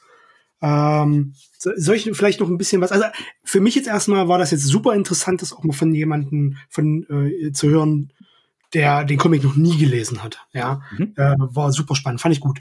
Äh, inhaltlich bin ich zu 100% bei dir. Also bei der Kolorierung, da müssten wir vielleicht nochmal drüber reden. Da müssen wir nochmal Gedanken drüber machen. Das glaube ich, sehe ich ein kleines bisschen anders. Ähm, ich würde jetzt nochmal was zum Background sagen, bevor wir dann nochmal auf die, auf die Details des Comics gehen. Also Ja. All-Star, also der Titel des Comics, äh, dieses All-Star in dem Superman, bezieht sich ja auf diese, diese Line, die DC Comics äh, Mitte der 2000er gefahren hat. Wir kennen ja auch All-Star Batman von Frank Miller und äh, Jim Lee. Ja, ähm, das ist so, na, vorsichtig formuliert, vielleicht eine frühe Version mit, von dem, was sie heute mit Black Label machen. Ja? Das heißt, äh, so nicht kontinuitätsbezogene, äh, eigenständige Stories, die sie so dermaßen mega aufgeblasen vermarkten können äh, und da halt so Nonplusultra-Geschichten erzählen. Das hat einmal sehr, sehr gut funktioniert, und zwar mit Oster Superman. Und dann gab's halt noch Frank Miller. Ja, und dann war das Thema dann irgendwann auch vorbei. Äh, zwölf Ausgaben waren's. Ähm, die äh, eigentlich konzipiert waren, so wie ich es jetzt in Erinnerung habe, ähm, dass Morrison und Crichtley die letzte Story, die letzte finale Superman-Geschichte äh, erzählen wollten. So habe ich es mir damals also, angelesen gehabt, bevor ich den Comic das erste Mal äh, Mhm. Ende der 2000 das erste Mal gelesen habe. Was mir aber damals aufgefallen ist, als ich den Comic las, es fühlte sich gar nicht an wie, also ja, es ist die letzte Story, die für Superman erzählt wird oder von Superman erzählt wird, aber irgendwie wirkte es auf mich wie eine ultimative Superman-Story. Eben wegen dieser Aspekte, die du gerade auch angesprochen hattest, dass so viele Elemente einbezogen wurden, wie jetzt beispielsweise ähm, die Beziehung zu Lex Luthor, das äh, Offenbaren der Identität gegenüber Lois, äh, ähm, der, der Tod seines Vaters und so weiter. Also viele Elemente, die wir eigentlich schon kennen aus der äh, Historie der Superman-Comics, werden hier nochmal abgefrühstückt. Und das habe ich aber erst später erfahren. Genau darauf hatte er es auch angelegt gehabt, Morrison, dass er nämlich eine Superman-Story erzählt, die so umfassend ist, dass sie von den Ursprüngen von Siegel und Schuster äh, über die das äh, Silver Age und Bronze Age äh, bis in die 80er, den Neustart nach äh, ähm, Alan Moore Story What Happened uh, of the Man of Tomorrow ähm, bis ins heutige, bis in die heutige Zeit oder die zu der Zeit heutige Zeit reichte. Und das merkt man diesem Comic halt an wegen diesen unterschiedlichen Kapiteln, dieser äh, Adaption schon fast äh, dieser äh, Prüfungen des Herakles, die, die sich ja da so widerspiegeln, fand ich auch. Ja. Ähm, was mir irgendwann, äh, das habe ich viel, viel später erst erfahren, äh, nochmal den Comic noch komplett auf den Kopf gestellt hat. Du hast das ja erzählt, los geht es mit dieser Rettungsmission, die Superman macht, ähm, als er sich diese Sonnenstrahlung, diese Sonnenstrahlungsvergiftung einfängt, ja, äh, und sich anfangen, seine Zellen zu zersetzen. Das, so wird's ja, glaube ich, im Comic beschrieben. Mhm. Ähm, kurz vorher, bevor er diese, diese, die Arbeit an dem äh, Titel begonnen, äh, ist Grant Morrisons Vater an Krebs verstorben. Und Krebs ist äh, was für eine Krankheit, eine zellzersetzende Krankheit. Ähm, ich habe das erst erfahren, nachdem ich dieses dramatische Ende gelesen hatte. Und äh, wenn man diese, diese Kehrtwende nochmal hat, diese emotionale Kehrtwende darin, äh, und das jetzt auf diese persönliche, möglicherweise persönliche äh, Vaterbeziehung zwischen äh, Morrison und äh, seinem Vater münzt, fand ich, hat das nochmal ein ganz anderes Gewicht. Also ich habe das mal gerne noch im Hinterkopf, jedes Mal, wenn ich diesen Comic nochmal lese, wie das entstanden ist. Und äh, das war eigentlich ein schöner Aspekt. Auf jeden Fall. Ja. Ähm, eine Frage an euch. Also ich weiß nicht, ob ihr das schon mal äh, gelesen habt. Äh, es ist ja so, diesen Clinch zwischen Alan Moore und Grant Morrison, der ist ja bekannt. Also die beiden mögen sich ja nicht mehr so. Ja, äh, Alan Moore hat ja Morrison mal vorgeworfen, dass er das kopieren würde, was Alan Moore selbst schon geschaffen hat. Hier haben wir mit All-Star Superman, Grant Morrison und Frank Quiteleys Abgesang auf diese Figur. Alan Moore hat das in den 80ern mit What Happened to the Man of Tomorrow selbst gemacht. Findet ihr, dass Morrison Alan Moore kopiert? Ich habe What Happened to the Man of Tomorrow nicht gelesen. Hm. Okay. Ohne den gelesen zu haben, ähm, zeichnen, also mein Bild von äh, Moore umfasst einen genialen Comicautor und einen unglaublich missgünstigeren missgünstigen, bitteren alten Mann, der auf alles herabblickt. Mittlerweile. Sagen wir es mal genau, mittlerweile. Genau, genau. Also das, aber er, er äh, findet ja auch die wie vor Vendetta-Filmung, äh, Verfilmung äh, unzumutbare Kacke und die Watchmen-Verfilmung unzumutbare Kacke, die die Essenz seines Werkes überhaupt nicht transportieren. Und äh, das sehe ich als äh, ich, ich glaube, aufmerksamer äh, Konsument, der beides zu schätzen weiß, elementar anders. Und alles, was ich von äh, Morrison und Moore gelesen habe, ähm, hat Überschneidungen, genau wie Moore, Morrison und Ennis und Miller Überschneidungen haben. Also diese ganzen mhm. edgy ähm, England, Schock, äh, Schottland, Iren äh, Urheber, die alle irgendwie bei 2KAD im, im, ähm, im Ursumpf äh, mit auch angefangen und sich erste Sporen verdient haben und so. Natürlich haben die stilistische Überschneidungen, aber also diese ähm, Giftspritzerei teile ich nicht. Hm. Ich finde das ganz faszinierend, so eine Diskussion gerade bei Superheldengeschichten zu führen. Ich meine, äh, mittlerweile muss man ja auch fragen, welcher Superheld ist noch nicht gestorben. Es gab auch Death of Superman. Ich weiß nicht, ob er da dasselbe gesagt hat. Äh, das wäre ja nur kopiert. Ja, ja. Die ähm, Frage ist ja auch, wie relevant das ist, dass, äh, Moore, äh, dass, dass Morrison ge gesetzt dem Fall, Moore hat recht und Morrison hat Moore kopiert, ist die Frage, wie relevant das ist, wenn Moore doch selber sagt, dass die ganze Superhelden-Kacke von ihm überhaupt keine Relevanz hat. Äh, also, Also gerade ähm, gerade bei den beiden Superman-Stories, die funktionieren ja im Kern komplett anders. Zumindest so, wie ich es bei, beide im Kopf habe. Hm. Ähm, All-Star hatte ich jetzt nur noch mal angelesen, wo es klar war, dass wir darüber sprechen. Ähm, What Happened to the Man of Tomorrow ist schon bestimmt anderthalb Jahre, zwei her, dass ich es gelesen habe. Aber auch der Outcome der beiden Geschichten, also da, wo man am Ende steht, ist ein, ist, auch, anderer, ist ein komplett ja. anderer. Das heißt, es gibt einen Teilaspekt, der derselbe Grundgedanke der Idee ist. Und derselbe Grundgedanke war auch bei Death of Superman und haben wir bestimmt auch bei ganz vielen anderen Superman-Geschichten. Mhm. Äh, daher würde ich sagen, nein, das, das ist keine Kopie. Man hat sich derselben Idee bedient. Ähm, und das haben ganz viele vorher schon gemacht und das werden ganz viele danach auch noch machen.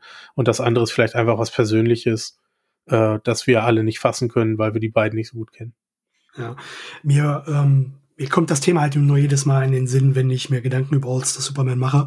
Eben, äh, weil ich äh, diese Aussage von Moore äh, irgendwann mal aufgeschnappt habe, versucht aber mir darüber Gedanken zu machen, was er genau damit meint, also was da jetzt, äh, was, was Morrison denn alles nachmachen würde. Ähm, und das, der einzige Schluss, zu dem ich da gekommen bin, ist, dass halt die Themen bei Morrison zu finden sind, die Moore auch schon mal angefasst hat, ja. Und da ist einer davon, aber eins davon halt unter anderem die letzte Story eines Superman. Äh, ein anderes Beispiel, was mir da eingefallen ist, war denn ähm, die Beschäftigung mit Lovecraft und daraus einen Comic zu machen, was wir bei Alan Moore ja gelebt, erlebt haben mit Neonomicon und Providence, hat man ja auch hier im Podcast schon mal drüber gesprochen. Und nicht in einem allzu weit entfernten Zeitraum davon, als das erschien, beziehungsweise das entstanden ist, hatte sich Morrison halt auch für Image Comics äh, äh, mit dem Nameless-Titel, äh, ich glaube, mit, mit wem hat er den zusammen gemacht? Burnham, glaube ich, ähm, was halt auch eine, äh, eine, eine komplette Aufarbeitung des Lovecraft-Mythos ist. Und die sind halt ähnlich entstanden. Und da ist mir das das erste Mal aufgefallen, als ich diese Aussage von Moore aufgeschnappt habe. Und das verbinde ich halt immer wieder mit diesen beiden Titeln, mit Nameless und mit Oster Superman. Vielleicht gibt's auch noch andere Querverweise. Ja, noch, aber ja. wenn ich einen Horror-Comic mache über H.P. Lovecraft und seine Welt ja. zu stoßen und wenn ich einen Superheldentitel mache, über Superman zu stolpern, also ja, ja. Mir kam das halt nur in dem Sinn, jedes Mal in den Sinn, äh, ähm, ja, äh, weil ich mir darüber Gedanken mache, ist das halt nur Giftspritzerei jetzt von Alan Moore oder äh, steckt da jetzt wirklich irgendein äh, Kontext drinne, den ich jetzt bis dahin nicht gesehen hatte? Daher wollte ich jetzt nur mal fragen, weil hm. wenn wir schon über All-Star reden, das wollte ich jetzt mal in den Raum werfen. Ja, ja. Ähm, ja bei All-Star noch ja, Sag ähm, du mal. Was, was hast denn du dazu, Andreas? Ähm, schon ewig her, also nicht ewig her, dass ich ihn gelesen habe, aber jetzt beim Anlesen ist mir schon auf den ersten drei Seiten klar geworden, wie gut das Ding ist. Ähm, weil Morrison es schafft, innerhalb der ersten drei Seiten mich komplett nochmal in diese Origin von Superman reinzuwerfen und in die Situation, wo er jetzt ist. Ne, also er braucht wirklich nur die erste Seite, um mir als, als Fan nochmal klar zu machen, denkt dran, das ist die Origin-Geschichte, ohne dass ich das Gefühl habe, jetzt muss ich das alles nochmal durchleben. Mhm. Ähm, und dann starten wir direkt mit dieser Rettungsaktion, die wir hatten. Ähm, ich mochte, glaube ich, am liebsten den Part mit Louis Lane. Ähm, der hat mir am allerbesten gefallen. Mhm. Und äh, ansonsten ist es halt, wie ihr schon sagte, ein toller Querschnitt. Ähm, diese Bizarro World ähm, zeigt irgendwie, wie absurd Superman-Geschichten sein können. Äh, Lex Luthor zeigt, wie, wie seine Gegenspieler funktionieren ähm, und dass Supermans Gegenspieler nicht die mit den Superkräften meist sind, sondern eher die, die in den anderen Dingen irgendwie ähm, überholen können. Ja. Und äh, ein toller Titel. Ähm, was ich ähm, vor allem Mattes fragen würde, ich glaube, der kann das jetzt am besten einschätzen. Glaubst du, man hat da Spaß mit, wenn man noch nicht viel Superman gelesen hat? Ja, glaube ich schon. Ja, Wäre wär auch meine Einschätzung, weil es halt dieser Querschnitt ist. Ähm, aber dann sind wir uns da, glaube ich, einig. Äh, nee, ich würde ich würd tatsächlich äh, ähm, nicht widersprechen, aber vielleicht nicht hundertprozentig zustimmen. Ähm, weil, also ich, weil jedes, wenn ich, also ihr wisst ja, ich muss jetzt ein bisschen früher anfangen. Äh, meine Worte, wenn es um Morrison geht, muss man noch ein bisschen Vorsicht anfassen, weil ich ein totaler Fanboy bin, was den, diesen Autor betrifft. Ähm, deswegen immer Transparenz halber, ja, äh, wenn ich sage, alles super gut, heißt das nicht, dass ihr das so findet. Äh, All-Star Superman ist ja für mich eine meiner Lieblingsstories überhaupt. Für mich die beste Superman-Story, die jemals umgesetzt wurde, weil sie für mich die rundeste und perfekteste und umfassendste Superman-Story ist, weil das alles zu 100% genau auf den Punkt gebracht wird. Äh, wie ich mir eine Story, wenn ich eine lesen könnte, vorstellen würde. Aber wenn ich gefragt werde, ich habe jetzt noch nie einen Superman-Comic gelesen oder vielleicht auch noch gar nicht so viele Comics, das ist ja auch immer noch ein Aspekt, wie viel Erfahrung habe ich mit dem Comiclesen selbst? Ähm, ich würde jetzt eine Empfehlung haben. Empfehle ich eigentlich eher immer äh, die Tim Sale Story ähm, ähm, Jeff Loeb Story äh, Fall All Season, weil ich finde, dass mhm. die ein bisschen homogener und weniger überfordernder ist, auch wenn sie sehr, sehr schön ist, äh, im Vergleich zu dieser Querverweisbombe. Weil All-Star Superman kann einen, glaube ich, schneller überfordern. Gerade so in Betracht heute, wenn man die gängigen Superman oder allgemein Superhelden-Comics liest, die ja eher mit Soap-Opera-Charakter nicht ganz so deep äh, Stories erzählen wie äh, dieses Brett hier. Das äh, würde ich dazu noch mal ergänzen. Ja, also die kann gefallen, die kann gefallen. Also wenn man noch nie eine Superman-Story gelesen hat, kann die natürlich super gut gefallen, auf jeden Fall. Aber ich kann mir auch vorstellen, dass sie ein bisschen überfordert. Nee, ich meinte ja auch mit ein bisschen er äh, Erfahrung. Ähm, ja. Ne, also komplett als erste könnte ich mir auch vorstellen, da sind viele Aspekte drin, die man entweder nicht greifen kann oder nicht so ganz versteht. Ja. Ähm, aber ich glaube, man muss nicht die Superman-Historie auswendig gelernt haben, nee, äh, um mit diesem Titel Spaß zu haben. Nein, nein. Auf keinen Fall. Mensch, dass der hier mal vorkommt, hätte ich nicht gedacht. doch, ja. doch. Wir haben vorhin, wir haben vorhin offline über äh, Comics, die man mehrfach so im Regal stehen hat. Und äh, da gibt's ja so zwei Titel, habe ich ja schon oft gesagt, die ich in mehrfacher Ausführung habe. Und das ist äh, DC New Frontier und All-Star Superman. Ich glaube, den habe ich in vierfacher Version hier. Und natürlich habe ich mir auch die ganz neue Relief-Hardcover-Version wieder von Panini gekauft. Deswegen bin ich ja gerade nochmal losgestürmt. Ähm, ja, äh, gab keine neue Bildüberarbeitung. Also äh, dieselbe Kolorierung, ähm, nur ich glaube die Übersetzung. Jetzt Christian Heiß gemacht. Ich weiß nicht, ob äh, bei der anderen doch ist auch Christian Heiß Übersetzung. Nur das äh, Vorwort ist ein anderes. Das habe ich schon gesehen. Hm, Das ist nochmal überarbeitet worden. Ich habe noch die ganz alten Einzelhefte, wo mal zwei Hefte drin waren. Die Ja, ich auch. Okay. Die habe ich auch. Aber die fasse ich nicht an. Warum nicht? Weil ich ein Softcover habe zum Zerlesen, was auch schon Ah, sehr zerlesen ist. Und die Hefte sind in meinen Mylar-Bags, die inklusive aller Variants, die werden nicht angefasst. Okay. Und jetzt habe ich noch ein Hardcover, was nicht angefasst wird. Sehr gut, sehr gut. Ganz Ja. viele viele, das nicht so viele Sachen, für die du viel Geld bezahlst, damit sie niemand anfassen darf. ja, das ist die Dummheit und die Krux eines äh, Comic-Lesers. Und Sammlers. Vor allem Sammlers. Ja. Sehr schön. Ja. Das war's, glaube ich, oder? Oder haben wir noch was? Nee, für heute war es das. Wir bewahren uns Für ja noch was auf, damit wir euch weiterhin so regelmäßig beglücken können, wie es die letzten Monate geklappt hat. Jawohl, was der Mann sagt. Euch beiden vielen lieben Dank für die Zeit und noch einen Auch schönen euch. Abend. Es war Euch- mir euch- ein seelisches Blumenpflücken. Das war's. Habt einen schönen Abend, bleibt gesund. Wir hören uns. Ahoi. Bis dann.